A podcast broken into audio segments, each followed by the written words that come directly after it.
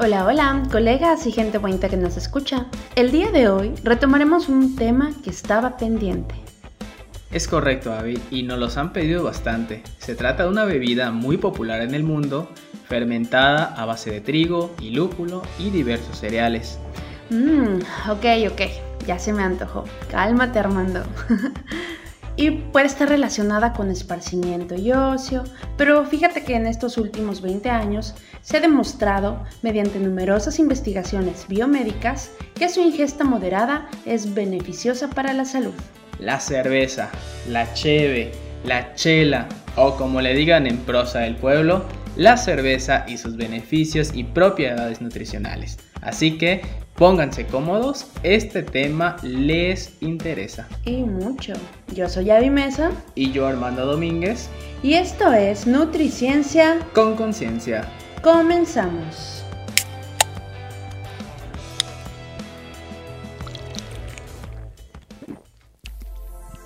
La idea sobre la cerveza es que es una bebida que engorda. Y no es cierto. Con un aporte calórico de 45 kilocalorías sobre 100 mililitros y de 17 kilocalorías sobre 100 mililitros en la cerveza sin alcohol, su contenido calórico es relativamente bajo. Es correcto, Armando. ¿Y quién no lo ha pensado, verdad? Estudios científicos realizados por investigadores del Consejo Superior de Investigaciones Científicas han constatado que tras la ingesta de forma moderada de una medida para mujeres de 2.000 mililitros y de una medida para hombres de 400 mililitros, no se producía ninguna alteración en el peso. Y es que esta bebida de baja graduación alcohólica, 4 o 5 grados, no contiene grasas, su aporte calórico es moderado y contiene numerosas vitaminas hidrosolubles y fibra, además de minerales pero con baja concentración de sodio. Pero previo a destacar sus propiedades de este delicioso elixir, nos gustaría hablar de su clasificación, que hoy en día se encuentran demasiadas en el mercado. En cuestión a su fabricación las hay industriales y artesanales, y en tipo hay lager, clara y también oscura. Y he aquí una clasificación más aceptada por los fabricantes. Es una clasificación simple en base al tipo de ingredientes y cantidad que lleva, así es que tome nota. Tenemos a la cerveza normal, que se considera como cerveza normal aquella cuyo extracto seco primitivo no llega al 13%. Tenemos la cerveza especial, cuyo extracto seco primitivo está entre el 13 y 15%. La extra, cuando es inferior al 15%. La cerveza de bajo contenido en alcohol es aquella cuya graduación alcohólica se encuentra comprendida en el 1% en volumen. La cerveza sin alcohol, aquella cuya graduación alcohólica sea menor de 1% en volumen. Y la cerveza negra, que básicamente para medir la coloración de la cerveza se utilizan las unidades del color EBC. Pero dime Armando, ¿cuál es tu cerveza favorita?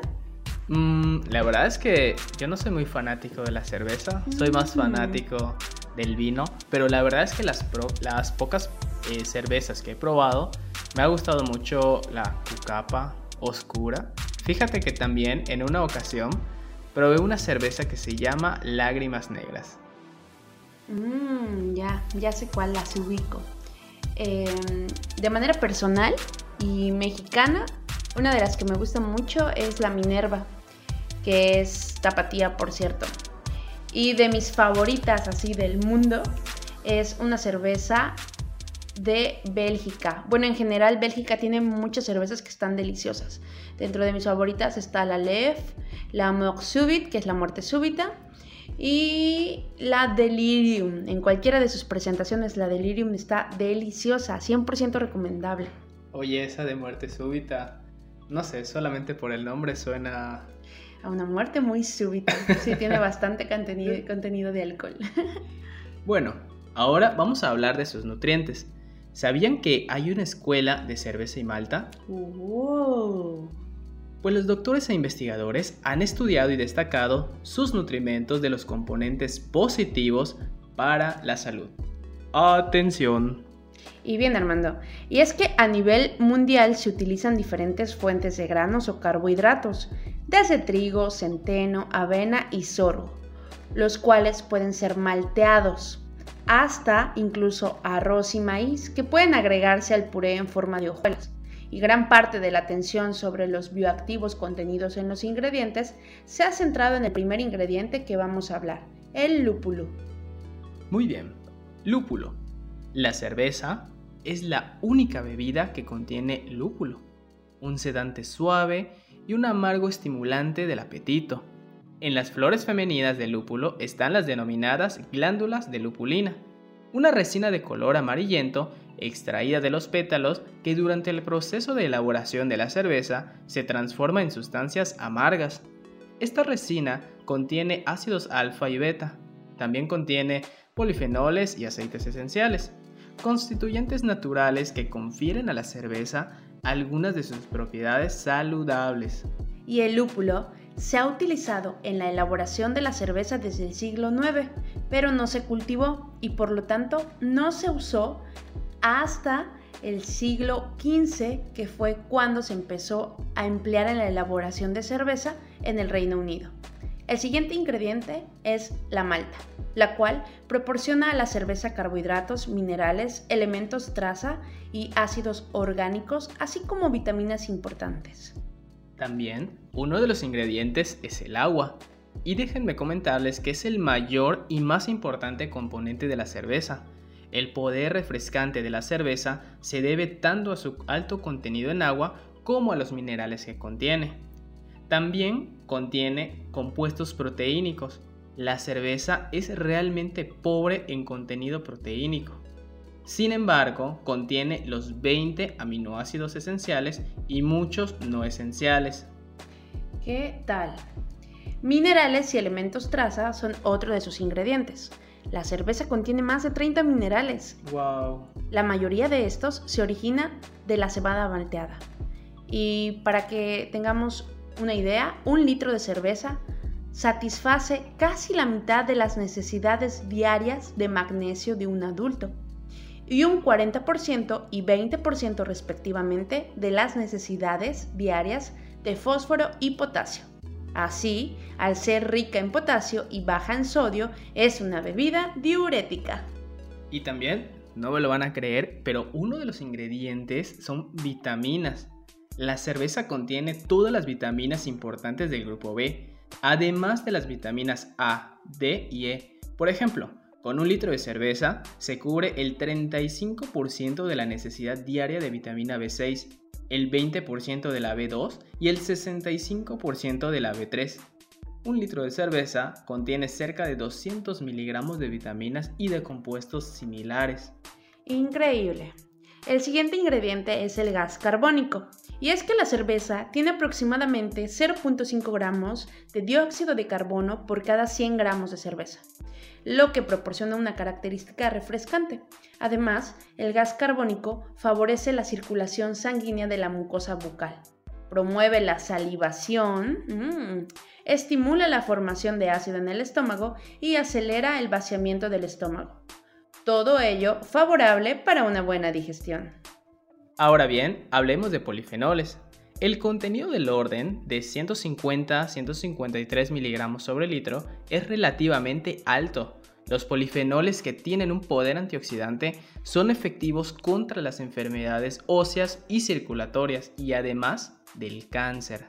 Y fíjate Armando que otro componente muy interesante de la cerveza es la prenilnaringenina, es un fitoestrógeno que al igual que los polifenoles actúa de forma beneficiosa en el metabolismo óseo, aumentando la densidad ósea en población adulta, tanto varones como mujeres posmenopáusicas, por lo que es un beneficioso instrumento contra la osteoporosis. Y por si fuera poco, ha sido estudiado las cantidades significativas de folato y colina en la cerveza, con propiedades benéficas en el microbioma gastrointestinal, ya que aumenta los niveles de Lactobacillus y Bifidobacterium. El Centro de Información Cerveza y Salud se refiere a la ingesta moderada de aproximadamente de forma general 10 gramos de alcohol diarios, lo que equivale a unos 200 mililitros de cerveza. Y recalco, 200 mililitros de cerveza, con un contenido alcohólico de 4 o 5 grados. Sin embargo, también en numerosos trabajos científicos se recomienda como consumo moderado de alcohol 330 mililitros al día para mujeres y 660 mililitros en el caso de los hombres. Oh, ¿y será que aquí en México cumplimos con esas cantidades? que nos excedemos un poquito. Un poquito. La Sociedad Española de Aterosclerosis, la SEA, recomienda el consumo de dos unidades al día. Una unidad equivale a 10 gramos de etanol. Por último, indicar que la Sociedad Española de Nutrición Comunitaria la recomienda en la base de su pirámide. ¿Qué tal, eh? O sea, ya no el agua, ahora la cerveza. Así es. y ahora vamos a hablar de los beneficios específicos y comprobados científicamente del consumo de cerveza. Yeah.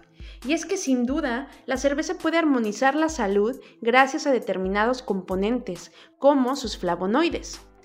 Este es el caso del xantumol, que es ideal para la lucha y prevención del cáncer, el cual inhibe la activación metabólica de procarcinógenos, induce la activación de enzimas anticancerígenas e inhibe el crecimiento del tumor en fases tempranas. Además, este flavonoide puede ser efectivo agente antiinflamatorio, ya que inhibe la síntesis de prostaglandinas a través de la ciclooxigenasa 1 y 2. ¿Qué tal? Además de suprimir la expresión de la óxido nítrico sintetasa. Su prolongada activación puede generar la producción del factor del crecimiento del endotelio vascular y reincidir en su actividad antioxidante, ya que en estudios in vitro el xantumol ha resultado ser más efectivo que el alfa-tocoferol en el descenso del marcador de riesgo de lesión o daño tisular, el aminoácido homocisteína. ¡Wow! Y se concluye que la cerveza en ingesta moderada tiene un mayor efecto anti-arteriosclerótico, antiinflamatorio y antitrombótico. Qué interesante, ¿eh? Porque estamos hablando de la cerveza basado en evidencia científica. Así es.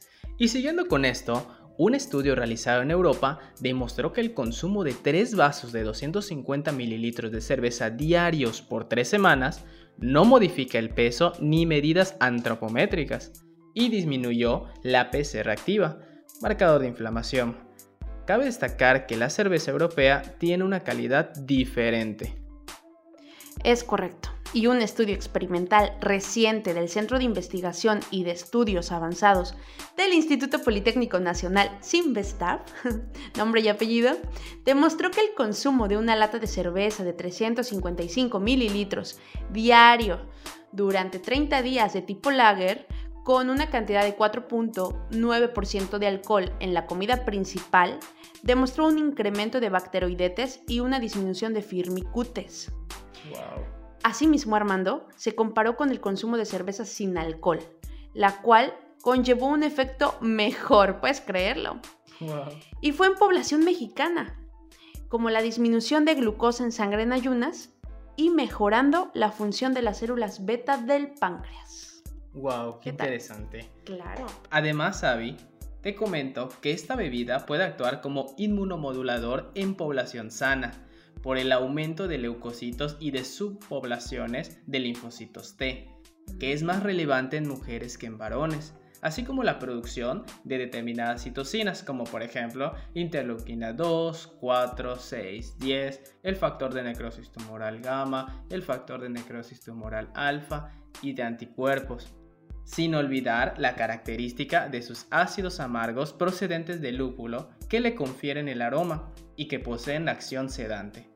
Todos estos componentes beneficiosos para la salud confieren a la cerveza cualidades terapéuticas y por lo tanto se podría contemplar la posibilidad de utilizar dicha bebida como un compuesto nutracéutico. ¡Wow! O sea, a indicarla a los, a los pacientes, ¿no? Pero basado en evidencia científica. Todo basado en evidencia. Además, debemos mencionar que hay otro componente aromático que se encuentra en la cerveza, el mircenol, el cual ha demostrado ser modulador positivo de los receptores GABA y por lo tanto también tiene efecto sedante. Así, esta bebida puede paliar las alteraciones del sueño. Los expertos insisten en la importancia de que el consumo de la cerveza en personas sanas y fuera de la gestación se haga de forma moderada. En el caso de las mujeres, una o dos cervezas al día. En los hombres, dos o tres. Por su parte, aquellas personas que siguen una dieta deben calmar previamente su sed con agua o con una infusión y han de elegir siempre cervezas sin alcohol.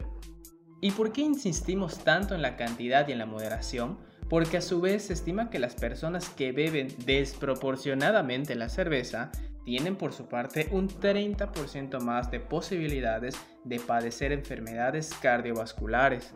Uy, todo con medida. Y bueno, pues se sugieren más estudios en población mexicana, ahora con cerveza artesanal. Estaría interesante, ¿no? Porque los anteriores del Simvestab se hicieron con cerveza de tipo lager, o sea, la industrial. Y bueno, ya que en cada proceso la cerveza experimenta cambios en su composición. Quizá uno de los mayores desafíos para la población mexicana, en el caso particular, es la manera en cómo consumir la cerveza ya que el alto consumo o el consumo en mucho volumen, como bien lo mencionaste, conlleva a riesgos de intoxicación por alcohol y riesgos cardiovasculares. Así es, Abby, es muy importante lo que tú dices, porque para tener estos beneficios se ha visto que las cantidades en comparación a como está acostumbrada gran parte de la población mexicana, las cantidades son menores. Por lo tanto, nos estamos yendo al otro extremo. Es correcto. Desafortunadamente nos estamos yendo al lado de las enfermedades cardiovasculares en lugar de la prevención de otras enfermedades. Y sí, la verdad es que, o sea, imagínense, si ya se comentó, si ya científicamente está comprobado que la cerveza es buena, qué bonito sería vivir en armonía con cerveza y vino de forma moderada y la pudiéramos consumir diariamente. Pero desafortunadamente no ha sido así. Vivimos en otro panorama. Es correcto. Bueno, Avi, no cabe duda que el consumo de cerveza no es un factor para subir de peso Tampoco es un factor para que cambien esas medidas o incluso para enfermarse. Más bien es el descontrol en su consumo. Ya vimos que uno o dos vasos o una lata de 350 mililitros al día no hace daño, sino que es benéfica para la salud. Increíble, ¿no? Sí. Así es que todo con medida, recuerden esto. Y para terminar, me uno y nos unimos. Así es. a lo que dijo el doctor Carpenter en 1750. Un vaso de bitter o de pale ale, paréntesis, son tipos de cerveza, tomado con la comida principal del día, hace más bien y menos daño que cualquier medicina que un médico pueda recetar. Frase a. Bueno, esperamos que les haya gustado este podcast. No olviden compartirlo para llegar a esas personas que creen que el consumo de cerveza es malo. Ya vimos que el consumo de cerveza es malo cuando nos excedemos. Y bien, si quisieran que habláramos de algún tema en particular, los invitamos a escribirnos a nuestro correo nutricienciaconconciencia.gmail.com Y de igual manera los invitamos a seguirnos en nuestras redes sociales. Estamos en Facebook como Avimesa Nutrición y Ciencia Armando Domínguez, Nutrición y Salud. Nosotros somos Avi Mesa y Armando Domínguez. Hasta, la, próxima.